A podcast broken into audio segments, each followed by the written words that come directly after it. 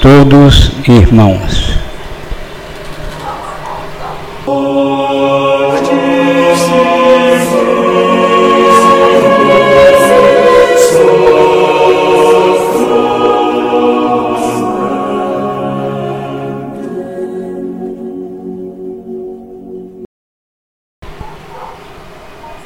Temporada 1 Essa primeira temporada dedica-se a meditações e reflexões sobre a exortação apostólica Gaudet et Exultate do Papa Francisco sobre o chamado à santidade no mundo atual.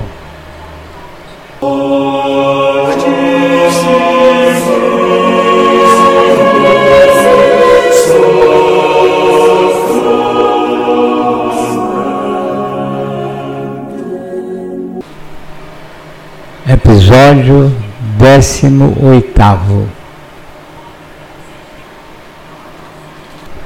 Estamos nas reflexões finais do capítulo 3 desta exortação. Esse capítulo teve como pontos centrais o Sermão da Montanha, com as bem-aventuranças, bem como a palavra de Jesus sobre o juízo final, onde ele diz: Eu tive fome e me deste de comer, eu tive sede e me deste de beber, eu estive nu e me vestistes, eu estava preso e me visitaste, eu estava doente e foste ter comigo. Eu era estrangeiro, refugiado e me acolheste.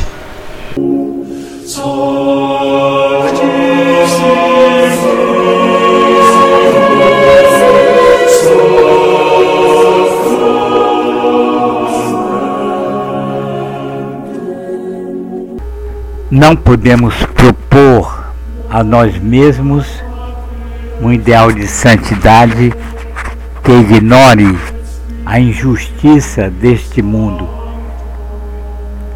onde alguns festejam, gastam folgadamente e reduzem a sua vida às novidades do consumo, enquanto que outros se limitam a olhar de fora enquanto a sua vida passa e termina miseravelmente.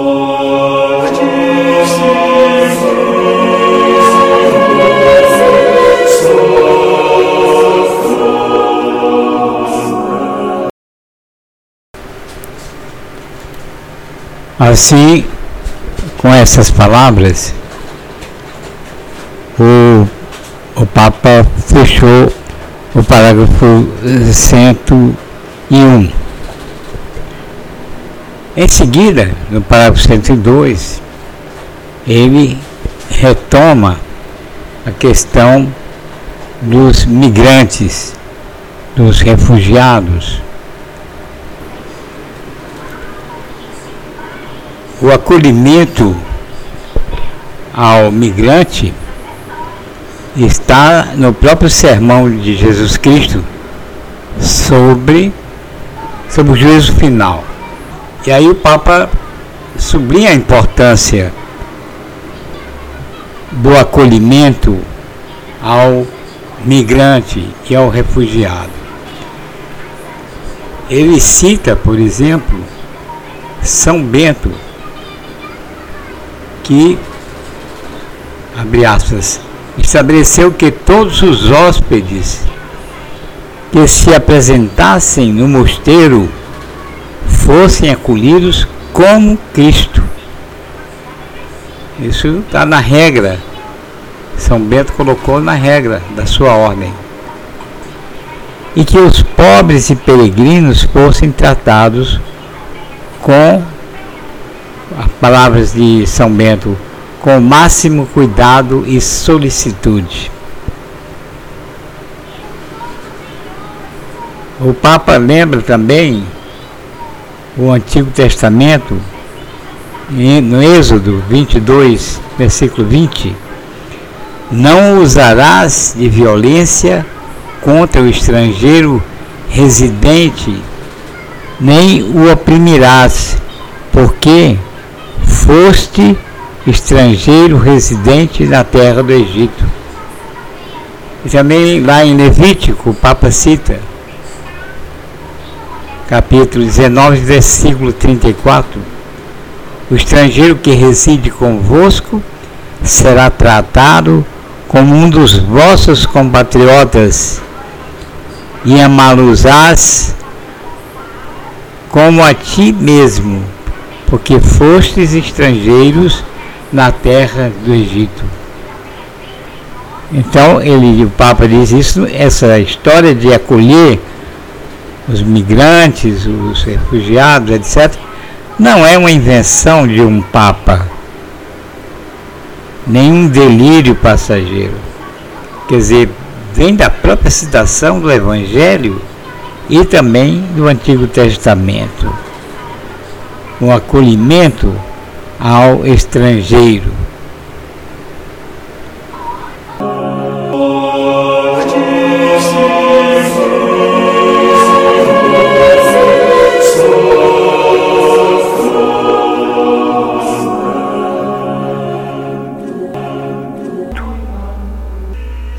Também nós, no contexto atual, somos chamados a viver o caminho de iluminação espiritual que nos apresentava o profeta Isaías,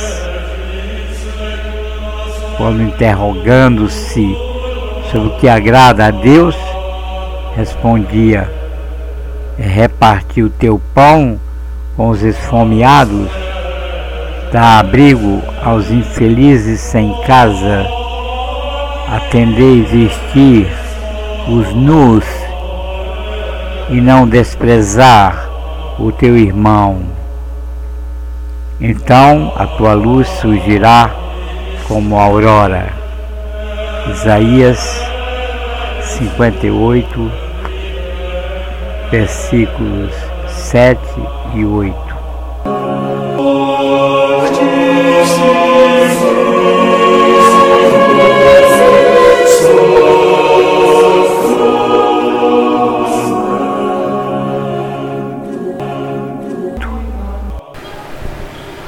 O bloco final desse capítulo tem o título O culto que mais lhe agrada, que mais agrada a Deus. E aqui ele faz então um paralelo entre o culto e, e a prática da misericórdia. Ele diz que a oração é preciosa quando ela alimenta uma doação diária de amor. O culto e a prática da misericórdia são assim inseparáveis. O nosso culto agrada a Deus quando levamos lá ao culto os propósitos de viver com generosidade, diz o Papa. E quando deixamos que o dom que recebemos no culto se manifesta na dedicação aos irmãos. Ele vai em seguida fazer algumas citações e faz uma citação da, Evangelho Gaudium, também, entre outras. Mas ele diz também que a misericórdia é a viga mestra que suporta a vida da igreja. Antes de tudo, temos de dizer que a misericórdia é a plenitude da justiça. A misericórdia é a plenitude da justiça e a manifestação mais luminosa da verdade de Deus. Ele diz que está citando mais uma vez, porque isso é uma citação de autoria dele, do, do texto da, Mori, da Mores Letícia. A exortação pós-sinodal Amores Letícia. A Amores Letícia completa agora, no dia 19 de março, dia de São José, completa cinco anos da sua publicação.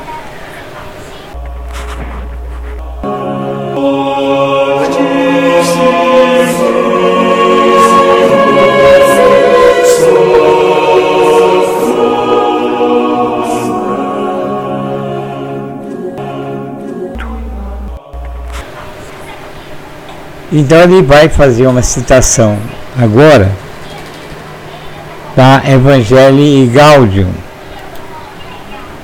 quando ele, ele diz que a misericórdia é a chave do céu. Essa é uma citação da Evangelii Gaudium, parágrafo 197. Vamos ler este parágrafo da Evangelii Gaudium.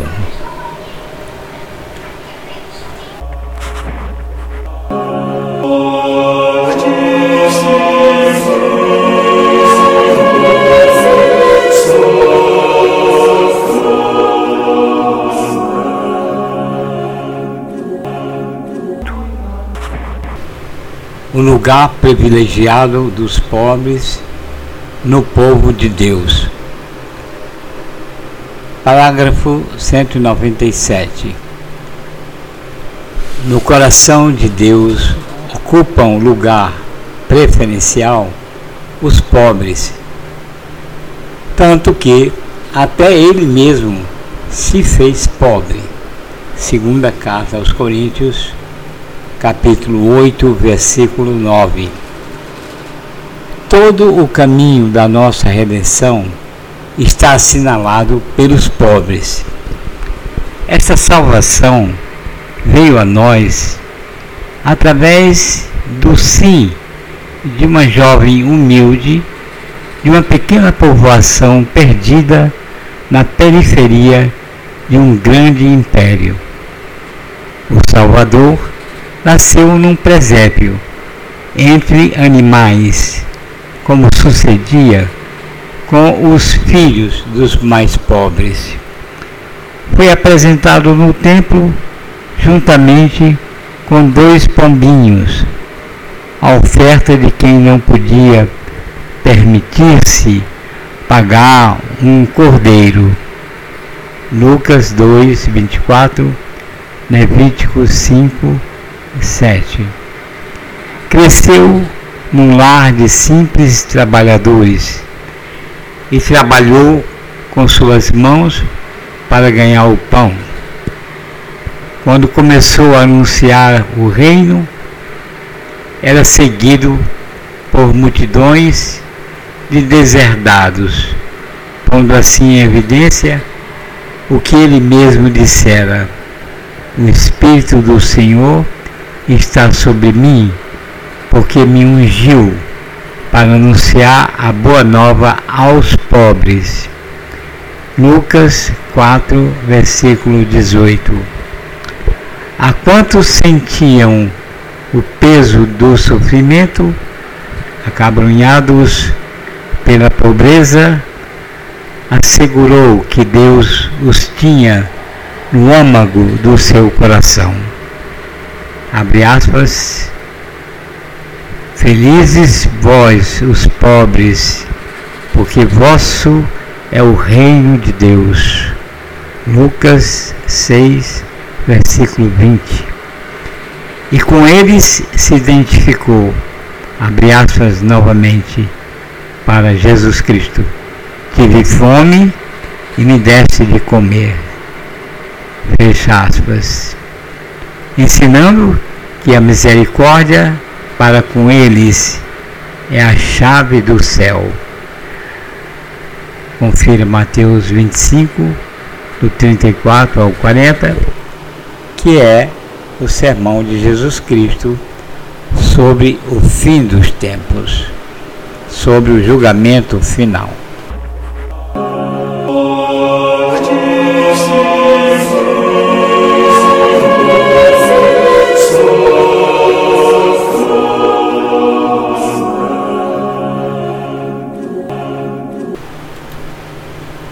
Ainda com relação a esse paralelo entre o culto e a prática da misericórdia, o Papa Francisco deseja citar também a Suma Teológica de São Tomás de Aquino a esse respeito. São Tomás de Aquino diz: Não praticamos o culto a Deus com sacrifícios e com ofertas exteriores para proveito dele, mas para benefício nosso e do próximo. De fato, ele não precisa dos nossos sacrifícios, mas quer que os ofereçamos para nossa devoção e para utilidade do próximo. Quer que ofereçamos a Ele esses sacrifícios para nossa devoção e para utilidade do próximo. Por isso, a misericórdia pela qual socorremos as carências alheias, ao favorecer mais diretamente a utilidade do próximo, é o sacrifício que mais lhe agrada. Fecha aspas para essa citação da Suma Teológica de São Tomás de Aquino.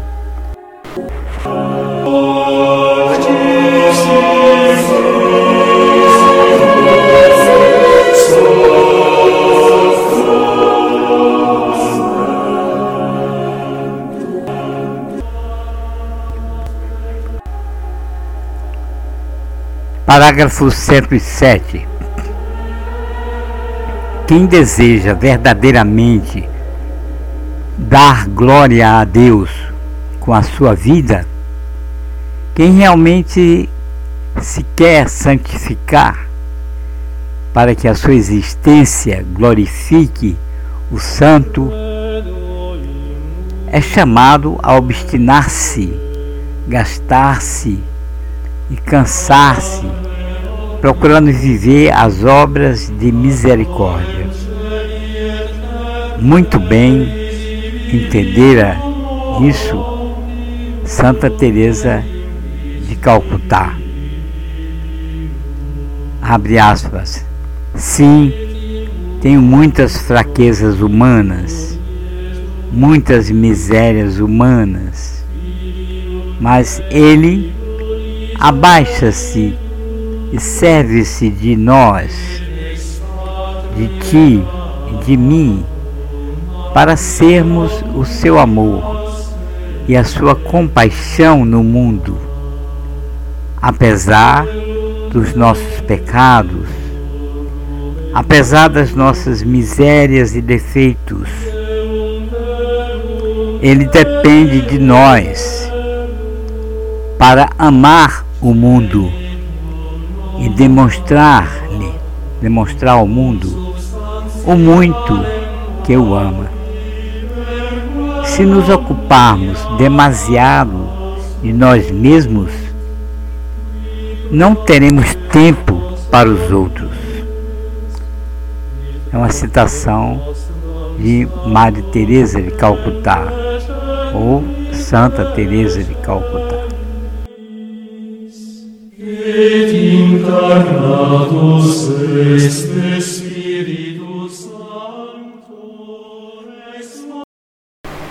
E assim nós concluímos esses comentários neste 18º episódio dessa primeira temporada do nosso podcast Somos Todos Irmãos,